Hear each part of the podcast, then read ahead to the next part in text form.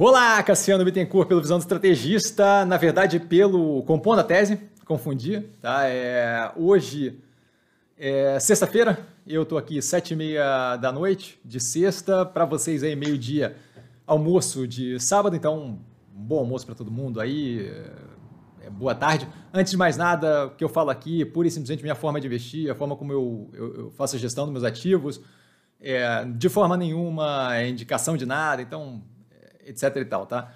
É, primeiramente, eu acho que é importante a gente começar com um processo que eu costumo fazer várias vezes, que é o quê? Eu traço a, a, a tese, sendo ela positiva ou negativa, e aí, a partir do momento, a partir do, da medida que isso vai acontecendo, eu vou justamente buscando né, evidência empírica de que aquilo está acontecendo. É assim que a gente fez com relação à febre sul-africana tempos atrás, ainda não tinha o composto da tese, mas a ideia era essa.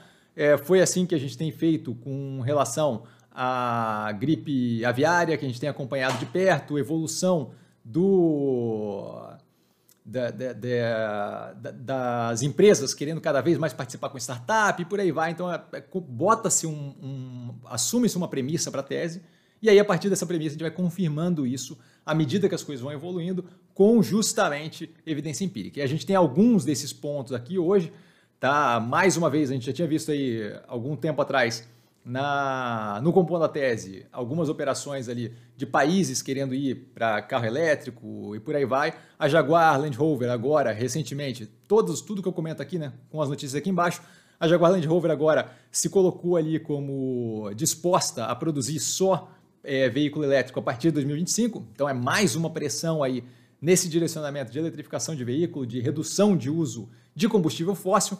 Tá? Se vai ser feito ou não são outros 500, mas tem o, o, o intuito, o estímulo está indo nessa direção. Moscou planeja toda a frota de ônibus urbanos movidas por, movida por eletricidade até 2030. Então é mais um movimento nesse direcionamento, justamente o que a gente acompanha para poder paulatinamente, passo a passo, ir confirmando o que a gente está assumindo de premissa e vendo aquilo ali de fato tornar, tomar forma tá, no mundo real. É, daí para frente, a gente vê o Maps, o Google Maps, né, liberando pagamento estacionamento e transporte público no aplicativo, o que vai no direcionamento daquele movimento que a gente falou algumas vezes já, é, de grandes operações, caso de Apple, de Google, Tencent, por aí vai, de começar a, a, a incorporar serviços para justamente tornar o ecossistema deles mais é, interessante para o cliente final, de forma justamente e lapidando e detonando, lapidando não, detonando é, intermediação. Então aqui eu reduzo uma etapa na intermediação de pagamento, justamente tirando espaço de operações, como é o caso da Cielo ali. Tá? Então assim, acho que isso daqui é algo que a gente está vendo paulatinamente sendo confirmado. Apple Pay, Samsung Pay, agora o Google Maps, com essa liberação de pagamento é, de estacionamento e transporte direto no aplicativo do Maps, menos um intermediário ali. A Suzano lançando o programa de mentoria de startup, direcionado novamente naquela questão que a gente tem falado tempo a tempo, de sempre ver aí as empresas que estão vinculadas com evolução e um direcionamento positivo de cada vez mais focar no longo prazo da operação, estão fazendo isso. A gente viu Fleury, a gente viu é, um, uma sequência enorme de operações fazendo isso. É, o Cubo da, do Itaú, é, o, a própria Via Varejo, com a participação que eles compraram na Distrito e com outras participações em startups, é, indo nesse direcionamento justamente de compor ali é, pequenos, é, trazendo ali pequenos, é, pequenas tools, né, pequenas, pequenas utilitários ali para botar dentro nesse, nesse cinto de utilidades, tá? pequenas ferramentas, ferramentas é a palavra, para botar nesse cinto de utilidades e poder usar isso para complementar a operação. Agora a Suzano fazendo o mesmo movimento, justamente é, reforçando aquela premissa que a gente tinha assumido e mostrando aquilo ali provado por evidência empírica. Tá? Como último ponto desses daí, da gente ver as premissas se mostrando no, na, nas evidências empíricas, a gente vê escritórios disponíveis em São Paulo é, que crescem 50% após devoluções, é uma onda de devolução, que é o quê? Justamente naquele direcionamento que a gente tem falado, tá? de que nesse momento a gente tem um mundo onde. Nossa senhora, estou matando alguém. É, nesse momento a gente tem um mundo onde. Nesse momento a gente tem... me perdi aqui.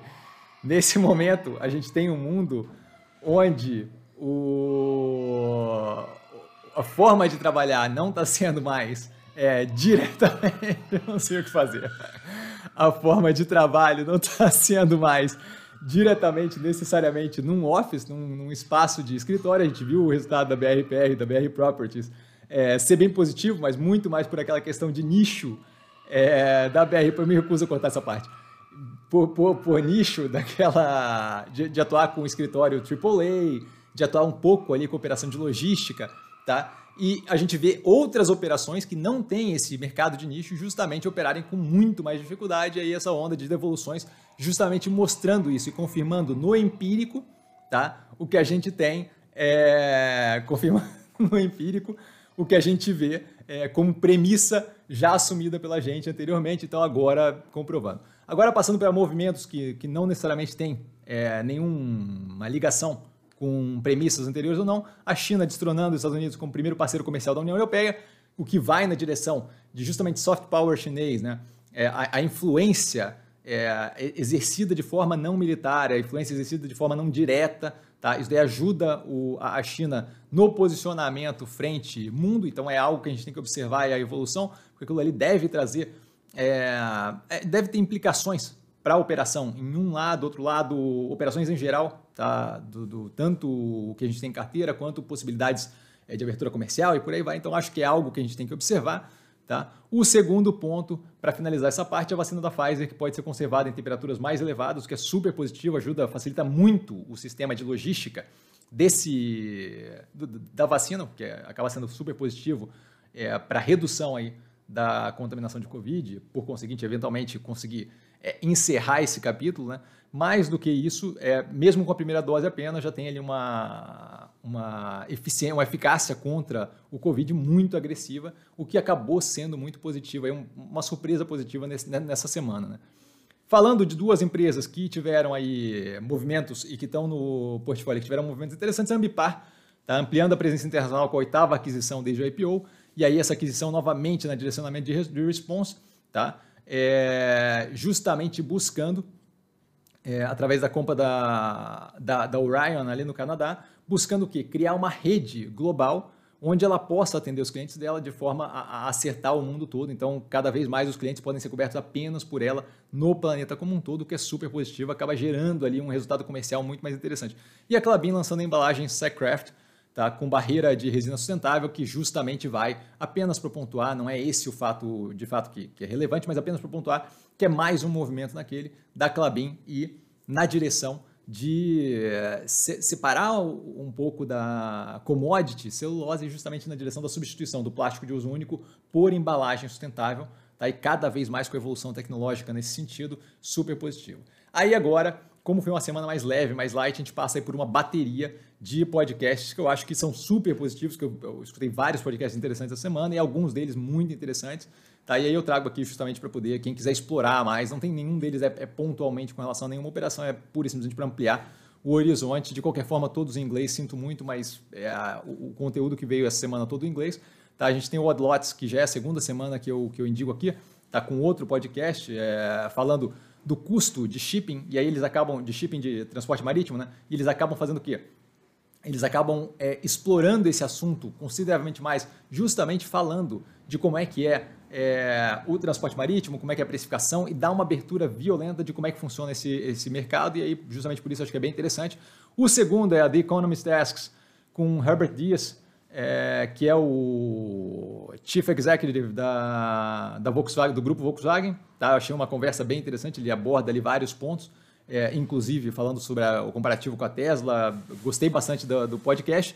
O terceiro, e sim, são cinco, tá?